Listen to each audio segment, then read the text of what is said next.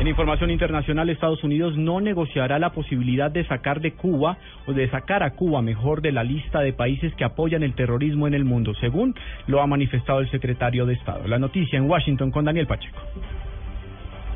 Juan Camilo, buenas tardes. Las afirmaciones eh, de John Kerry, el secretario de Estado, ponen eh, punto final a uno de los temas que se discute hoy en la segunda ronda de charlas entre La Habana y Washington para normalizar sus relaciones.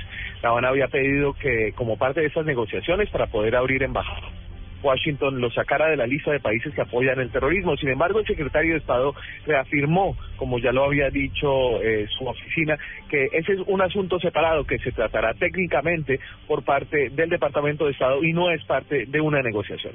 En Washington, Daniel Pacheco, Blue Radio.